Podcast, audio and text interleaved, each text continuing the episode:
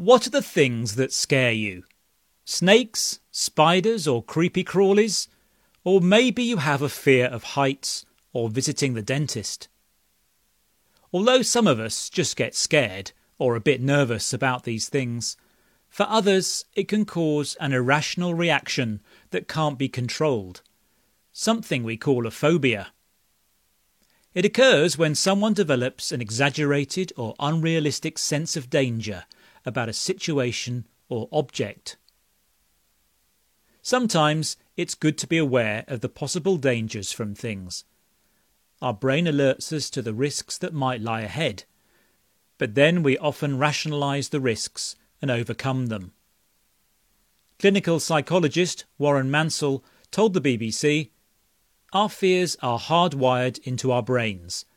We don't need to learn to be afraid of animals like snakes or spiders. But phobias are stronger than just fears. Warren says an area called the amygdala in the brain is recognizing a threat and preparing your body for fight or flight. With a phobia, your breathing gets quicker, your pulse speeds up, you sweat, there's more glucose in your blood, increasing your energy, and your brain is unable to control these reactions. But where does a phobia come from?